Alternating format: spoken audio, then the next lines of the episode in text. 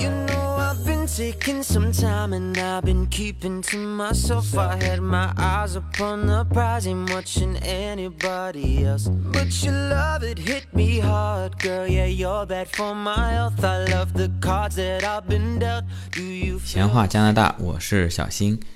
这一期播出啊，又赶上节日了，双旦啊，圣诞后面是元旦。先祝大家在二零一八年能够心想事成、平平安安啊，一切都能够顺利吧。另外呢，也感谢很多在微信上的一些听友们。前一个礼拜，小新转了一个朋友圈啊，请大家帮忙点赞啊，因为啊某公众号搞了个活动啊，谁的回复点赞比较多，能得两张电影票啊。在听友们的帮助下啊，小新呢也是获得第一名，然后得到两张芳华的电影票啊，非常的感谢听友们的支持啊。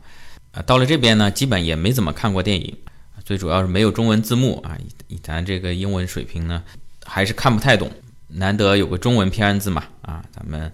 也凑凑热闹啊。看完了以后呢，呃，我觉得这部电影总体来说还可以啊，推荐吧啊。不知道国内现在下架了没有？不，不是不是下架，就是下映了没有啊？还在放吗？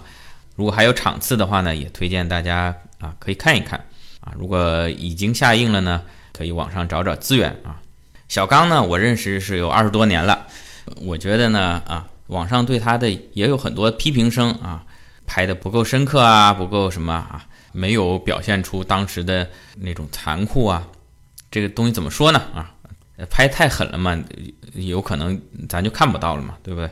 仅就作为电影来说呢啊，我本人也不是特别在行啊，呃，品味也不是很高啊，也就是呃略微比那个呃好莱坞超级英雄大片呢。呃呃，稍微高那么一点点，你说太深刻的，我我也是看不懂。但是太爆米花的呢，呃，也有点看腻了。那我觉得这部呢还算可以啊。小刚的这个电影呢，还算是把故事能够讲完啊。你说有多好，分跟谁比啊？你说同期的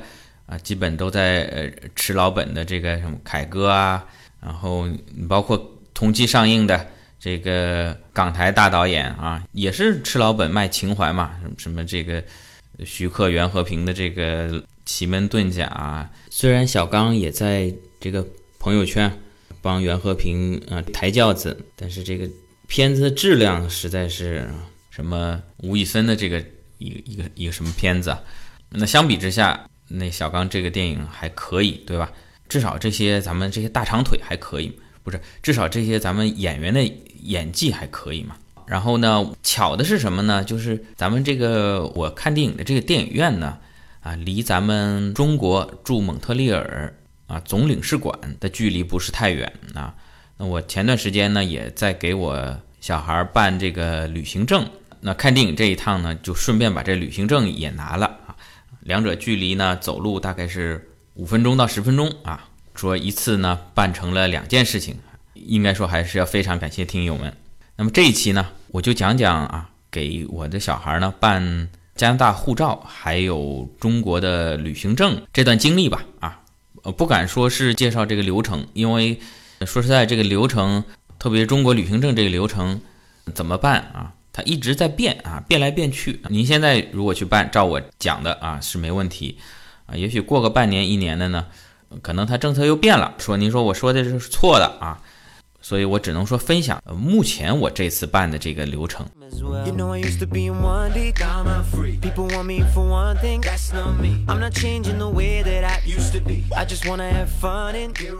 那首先说说，就是说我办的这个加拿大护照和中国的旅行证，它适用的人群啊。那么首先说这个护照，加拿大也是按照出生地原则，只要你的。这个宝宝出生在加拿大啊，他就自动获有加拿大国籍。但是加拿大国籍不等于加拿大护照啊，你因为你不出国嘛，你待在加拿大，你有加拿大国籍你就待着好了啊。咱们很多中国人有中国国籍，没出过国、没办护照的也多着呢，对不对？如果你在加拿大出生啊，有加拿大国籍，你你就有权取得加拿大护照啊。嗯，那你既然加拿大护照，如果去中国，那不是啊？就跟中国人去加拿大申请签证一样，加拿大呃持有护照到中国也要申请中国签证吗？呃，这里面呢还是有一点小小的问题。呃，如果就是这个孩子的父母啊，在呃加拿大生孩子的这个时候啊，这一天吧，你还没有取得加拿大的国籍啊，或者是枫叶卡啊，特别是这个母亲啊，你没有拿到枫叶卡跟国籍的话，那你这个宝宝呢，中国认为呢是可以有中国国籍的。这个详细的国籍之争啊，在之前呢，好像第六期还是第七期好像讲过。你看当时节目有一张图片啊，也也详细的列出了什么情况下中国政府是认为他可以取得中国国籍的。也就是说，最主要这母亲啊没有取得枫叶卡啊跟加拿大国籍，然后呢又在加拿大生了孩子，那么这个小朋友呢回中国的时候呢，他就不能拿加拿大护照申请中国的签证了。只能是申请这个回中国的旅行证，但旅行证是有点类似于中国护照，它有很多应用场景啊。我看一些介绍啊，它不仅仅是咱们赴加拿大产子、赴美产子，然后给小孩申请的，也可以是这个，比如说你护照丢了或者什么临时的一个旅行的一个身份证明吧。所以说，呃，我先讲了这个适用条件啊，呃，这宝宝在加拿大出生啊，并且呢，这母亲呢。还暂时没有取得加拿大的枫叶卡或者是国籍啊，现在感觉这种情况也越来越多了。咱们很多留学生朋友啊，不是不是说很多了，有一些啊留学生朋友，或者是持有工作签证啊，或者怎么样，也过来加拿大这边，然后啊顺便结个婚啊啊生个孩子啊啊，在自己这个移民的大业还没有呃完成之前呢啊。先在这边生个宝宝啊，也有是专程像赴美产子一样专程赴加拿大产子的，也有的啊。像他们就需要这个啊，还有很多现在现在我碰到很多就是有些小留学生，然后有些妈妈过来陪读啊，爸爸呢啊在国内工作赚钱啊啊，妈妈呢在加拿大啊陪着这个小朋友读书啊，过来以后两年三年的啊，哎怀孕了生哎。不是这个，这个是呃不对啊，重新说啊，这个顺序好像有点问题啊，就是怀呃陪读，然后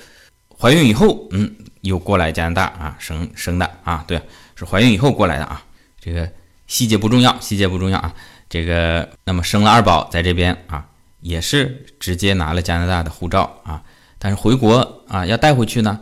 那就是要办这个旅行证。那么我先说加拿大护照啊，加拿大护照呢，这个申请的流程呢，咱们这个音频同同步的在我的微信公众号啊“闲话加拿大”这个公众号上面推出啊，那上面呃会给您一些有用的相关提到的一些网址啊，你相关信息。如果你啊英文还不错的话呀，英语法语还不错的话，你也可以直接到这个官网上面去查啊，避免我在讲述过程中呢可能有讲不清楚的啊。那么加拿大护照啊，您就直接到我给您的这个链接啊，或者到加拿大移民局的官网上面啊，呃，申请儿童护照啊，去下载一个表格，呃，这表格的名字呢叫做 PPTC 幺五五啊，就是它叫 Child Application Form 啊，就是专门给这个未成年人申请护照的这个表格啊，这个表格呢，您把它下载下来 PDF，全部把它填好啊。上面包含了就父亲、母亲啊、小朋友的名字啊、住址啊、电话这一类的信息啊。填好以后呢，啊，您还要准备小朋友的两张照片。这个呢，就是跟咱们国内或者说是也有朋友在美国赴美产子，我听说他们照片都是自己照的啊，就拿一个数码相机啊，给小宝宝躺在地上，然后照了，照完以后可能还稍微 P 一下啊，因为小朋友他乱动嘛，不一定能照得好。啊，那在加拿大这边呢，呃，你的这个照片呢，啊，就要破费了啊，必须到政府啊认可的一些照相馆里面去照啊，有他有专门的，算是持证的摄影师吧，专门要他来给你照，呃，照完以后呢，他要在这个照片后面签字啊，这个摄影师要签字，或者是盖上这个照相馆的这个图章啊。我们照完以后就是啊，几月几号照的啊？这个宝宝来我们这儿几月几号，我给他照的啊。呃，需要两张啊，一张呢，呃，由这个照相馆要签字啊。另外一张呢，您需要找一个见证人签字啊。这个见证人咱们等会儿再说啊。除此以外呢，你需要证明这宝宝有国籍嘛？咱们前面说了，你生在这儿呢，肯定是有的。那您就把这宝宝的出生证的原件准备好。关于这出生证怎么取得呢？这个相对比较简单啊。你在加拿大这边医院啊生好小孩，他会有一个医院有个表格给你，你填好了以后，有些地方可能是交还给医院，有些地方你你是寄到政府一个部门啊，因为这这张表格上面医院已经签字了啊，确认是在我这生了个孩子，然后你呢给他起好名字，填好相关信息，然后寄到政府相关部门，过段时间他这出生证就会寄给你了啊。那么你要提供出生证的原件啊，另外其他有一些啊，这个是针对加拿大这边的啊，呃，咱们听友应该说大多数用不到啊。他比如说有些证明，呃，证明你是他的父母啊，也就证明你妈是你妈，这个东西在加拿大其实也是有的，但是这边可能是啊有，因为它不像咱们国内基本上都是啊结了婚啊，然后再生孩子啊，这些都比较明确的啊，像这边有些可能。是这个领养的，或者是啊同性恋婚姻的，或者是各种各样的吧啊，所以可能需要提供一些额外的啊证明来证明你是这个孩子的父母，或者说你是这个孩子的监护人这些吧，这些相关信息呢表格上有啊，它但是它都是选填的啊，你如果有需要你就填啊，如果因为你没有出生证明或者出生证明上面父母的名字跟你现在申请人啊不一样啊。你你可能就要提供一些额外的信息了，然后第三步啊，你就要找一个，他这叫 guarantor 保证人吧啊。前面可以看到，就是说给这宝宝申请护照需要提供的照片，那么这个照片呢，首先照相馆要确认是近期拍的啊，最近六个月啊，您提交申请的时候，你不能这个照片太老了啊啊，最近六个月拍的啊。但是照相馆他又不认识你，他不知道这宝宝是不是你生的，你可能从哪儿带了一个宝宝就去拍照片了，啊，他需要有一个呃见证人来证明这张照片就是你宝宝的这个本人拍的，并且他也是你生的啊，名字什么都对的啊。那么这个见证人呢，或者说叫担保人呢，啊，他需要符合几个条件，一个呢，他必须是加拿大国籍啊。枫叶卡不行啊，就是永久居民不可以，他一定要是是要持有正式的加拿大护照，就是说他这个护照的有效期是五年的。第二呢，他需要认识咱们这个宝宝的父母啊两年以上，呃，同时他知道你这宝宝啊，那也就是说，首先他要是加拿大国籍啊，而且已经持有加拿大护照。第二呢，他认识你超过两年以上啊。那有些朋友说我是。这边啊，就是中介给我安排过来赴加拿大产子，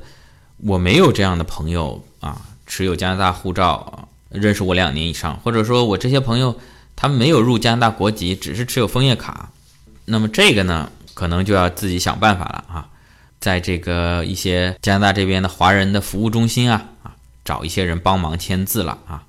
而且呢，务必要跟对方说好啊，你们是认识两年以上。因为这个加拿大护照办理的这个工作人员，他有可能会打电话给这个见证人啊，会去问啊，你们认识多久了啊？什么时候认识的啊？这个照片上的宝宝是不是他本人啊？会去问的。像我上次呢，就在这个递交申请的时候呢，就碰到过这种问题啊。这个当时这个审理人员呢，看了我的申请材料啊，因为咱们也是请朋友，确实是加拿大咱们认识的朋友，但是呢。可能认识只有一年多啊，咱们签好字以后呢，啊，咱们为了保险点啊，也别写认识两年，就写了认识三年啊。那么把这材料交上去以后呢，啊，这个审材料的这个工作人员呢，哎，这个这个小哥也很鬼啊，一边看着材料啊，一边有意无意的就就跟我说啊，说啊，你这个人你怎么认识两年了？我一看这这是坑呀。咱们还好，之前把这个申请表格上面有关见证人的这个详细资料，咱们都阅读过了呀啊！我赶紧说不对不对，我们已经认识三年了啊！他说哦对对，三年三年啊！我估计如果我顺着他说说两年说错了的话，这可能就有麻烦了啊啊！行，咱们还是那句话，能够有真的，咱们就用真的啊啊！如果呢要打擦边球的话呢，咱们事先做好这个安全措施。好，那么表格填好，照片拍好，出生证准备好，见证人也找到以后，那最后一步呢，就是递交申请了。您可以选择邮寄的方式，邮寄地址呢，啊，它分平信跟快递啊，寄到不同的地方啊。那么这个具体地址呢，我也会列在这个咱们公众号的文字信息里面，并且呢，如果您需要这个用信用卡吧，啊，把您的信用卡信息呢也填上，因为这个申请护照本身是要产生费用的，好像是五十七加元啊。另外呢，你可以填信用卡、借记卡或者是认证支票的啊。他可能一般的个人支票呢，他不收，他要收认证支票或者是银行本票。啊就可以了。那么之前说了，你如果把小朋友出生证的原件啊什么这一类资料寄给他以后呢，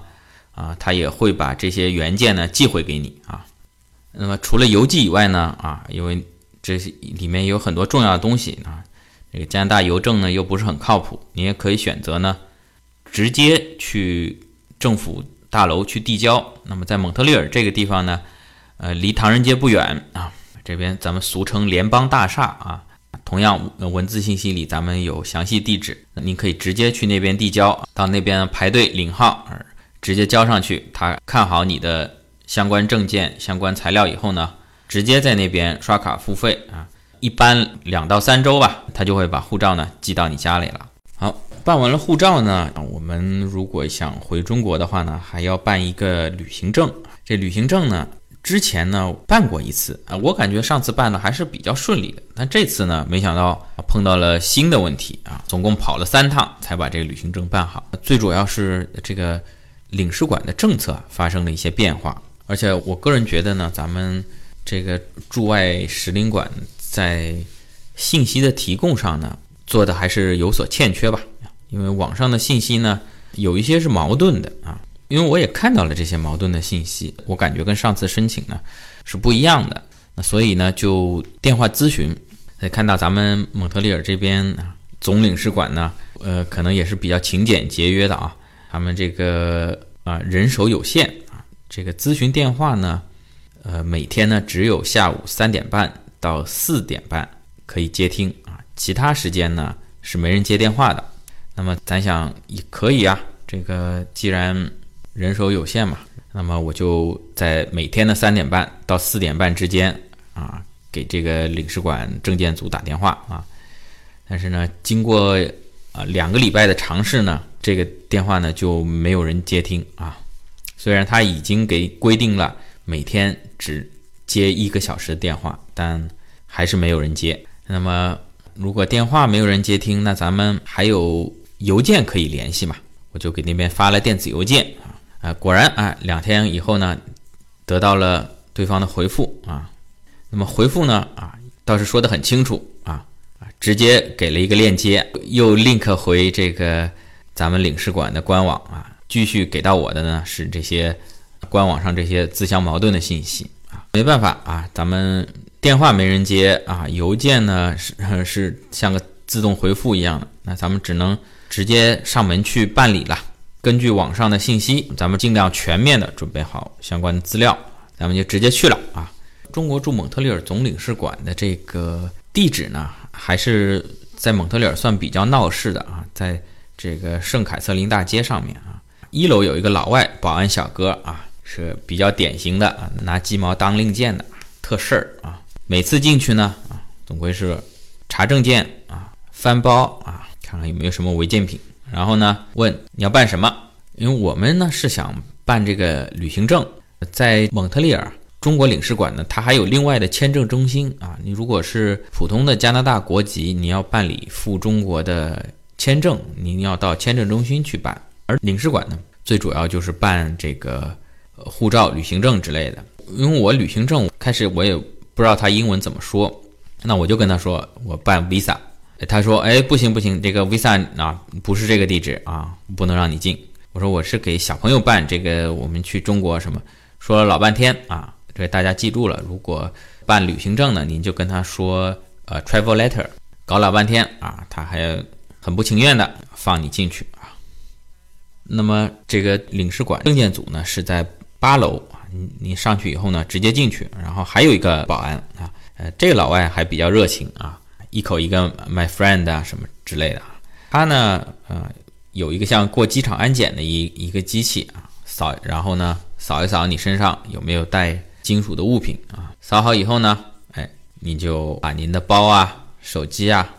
都要系在他那里。当然，你准备的相关材料你要自己带好，你就可以进去办理了啊。然后呢，有个领号机啊，根据你你要办的业务，你是办护照啊，是办旅行证啊，是办理公证啊这一类的啊，你领个号就坐那儿等吧啊。那么我们第一次去呢啊，材料都准备好了啊，轮到我们的时候呢，他说不给办，他说您必须要在网上预约才可以。我说我现场预约行不行？他说不行，您一定要在网上预约。我说，但是你们这个官网上面啊，相关办这个资料的时候，并没有说要网上预约，而且我看到了网上预约，但是点进去呢是护照或者说是成年人的啊，还要上传电子版的照片啊，跟你这边呢需要办中国旅行证啊，拿这个纸质照片都是不相符的啊，所以我们也就没有在网上预约，直接过来了。啊，他说不行，他说这个我也不知道，反正呢，咱们这规定你要到网上预约啊，那你就去网上预约。那没办法啊，我怕回到家又搞不定嘛。他们那儿正好有台电脑，但是还没网啊。从保安小哥那儿把把手机啊再借回来，开了手机的热点，用咱们领事馆这边那台电脑上网重新预约啊，一步一步的点进去啊，要求上传照片啊。啊，其实这个你上传的照片呢，它到最后呢，呃，是用不到的啊。你随便传个卡通什么图片，呃，可能都没有问题啊。因为我们照这个照片的时候，你知道在老外这边，你去照相馆照相是很贵的。可能办这个证啊，有很大一块支出是在照相啊，因为你跟他要电子版，他还要有电子版的钱，然后纸质的呢，每多印一张呢，也要好几个加元啊。说到这照片呢。啊，我知道办旅行证是需要两张照片，那么护照也是需要两张。那之前呢，一般我照相的时候就是给宝宝照好了以后啊，两寸照片啊，洗四张啊，正好大概正好是一版啊。后来呢，在这个领事馆官网上面说办旅行证要三张照片，我还特意又回去照相馆又加了不少钱啊，又多冲印了几张，结果到最后啊。最后办下来的时候呢，还是只需要两张照片啊！您记住了啊，最起码最近这段时间吧啊，您办加拿大护照需要两张照片啊，办这个中国的旅行证啊，也只需要两张照片啊，跟他官网上面说的三张呢是不相符的啊，我也是白白的浪费了一些钱，好吧，咱们无奈只能网上预约，然后另外约时间过来，而且办这个中国旅行证所需要的材料还相当的多。首先你要填一个表，叫做《中华人民共和国护照旅行证回国证明申请表》啊。这个小朋友呢是由父母代为填写啊，但是填写完以后不要签名啊，这个一定是要拿到领事馆，他审核材料没有问题以后啊，当着这个办事员的面啊，由父母签字的啊。啊，另外照片刚才说了，官网上说三张，其实两张就够了，还要这个宝宝的出生证原件、复印件。父母的这个护照，还有证明你是怎么来加拿大的，你不可能是偷渡过来，对不对？你是旅游啊，是留学啊，是工作啊，相关合法的签证。然后呢，要父母的结婚证原件、复印件，你还要当场签这个父母同意为儿童办理旅行证的书面声明等等吧。原件、复印件一大堆，而且如果你们忘了复印的话呢，你你可以在领事馆那边复印啊，两毛五一张啊，把这些全部带好。当面交给他，而且呢，这个申请人啊，小朋友还有父亲母亲，全部都要本人到场啊，不像加拿大，加拿大护照邮寄也可以啊。我去如果本人办理呢，你一个人把这些材料带全去办也可以。办中国旅行证呢，需要去拍全家福，这个父亲母亲小朋友全都要到场。就说如果有一方在国内没有到怎么办呢？啊，这麻烦了，可能还要签署一个同意配偶为儿童办理旅行证。的书面声明啊，要在当地的这个公证处要公证的啊，这非常麻烦啊，并且为了证明啊，因为咱们中国人普遍是互相不信任的嘛啊，为为了证明你当时确实是全家人到场了，还要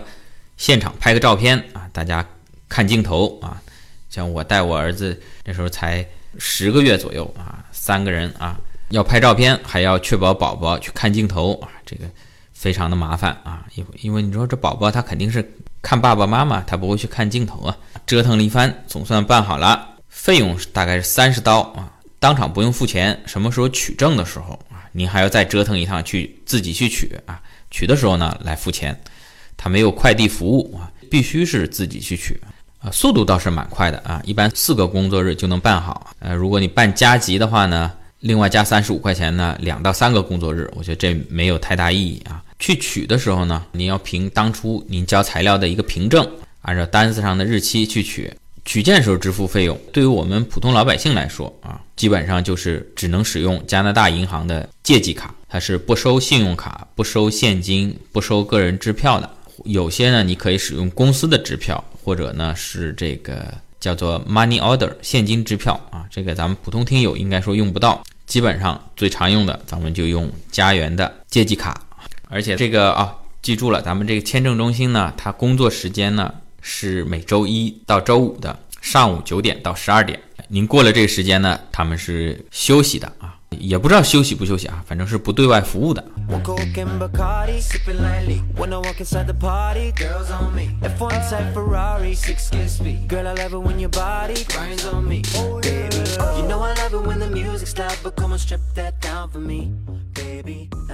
好，那么做这一期节目呢，啊，本来呢是想吐槽一下咱们伟大祖国驻外的这个使领馆啊，咱们这个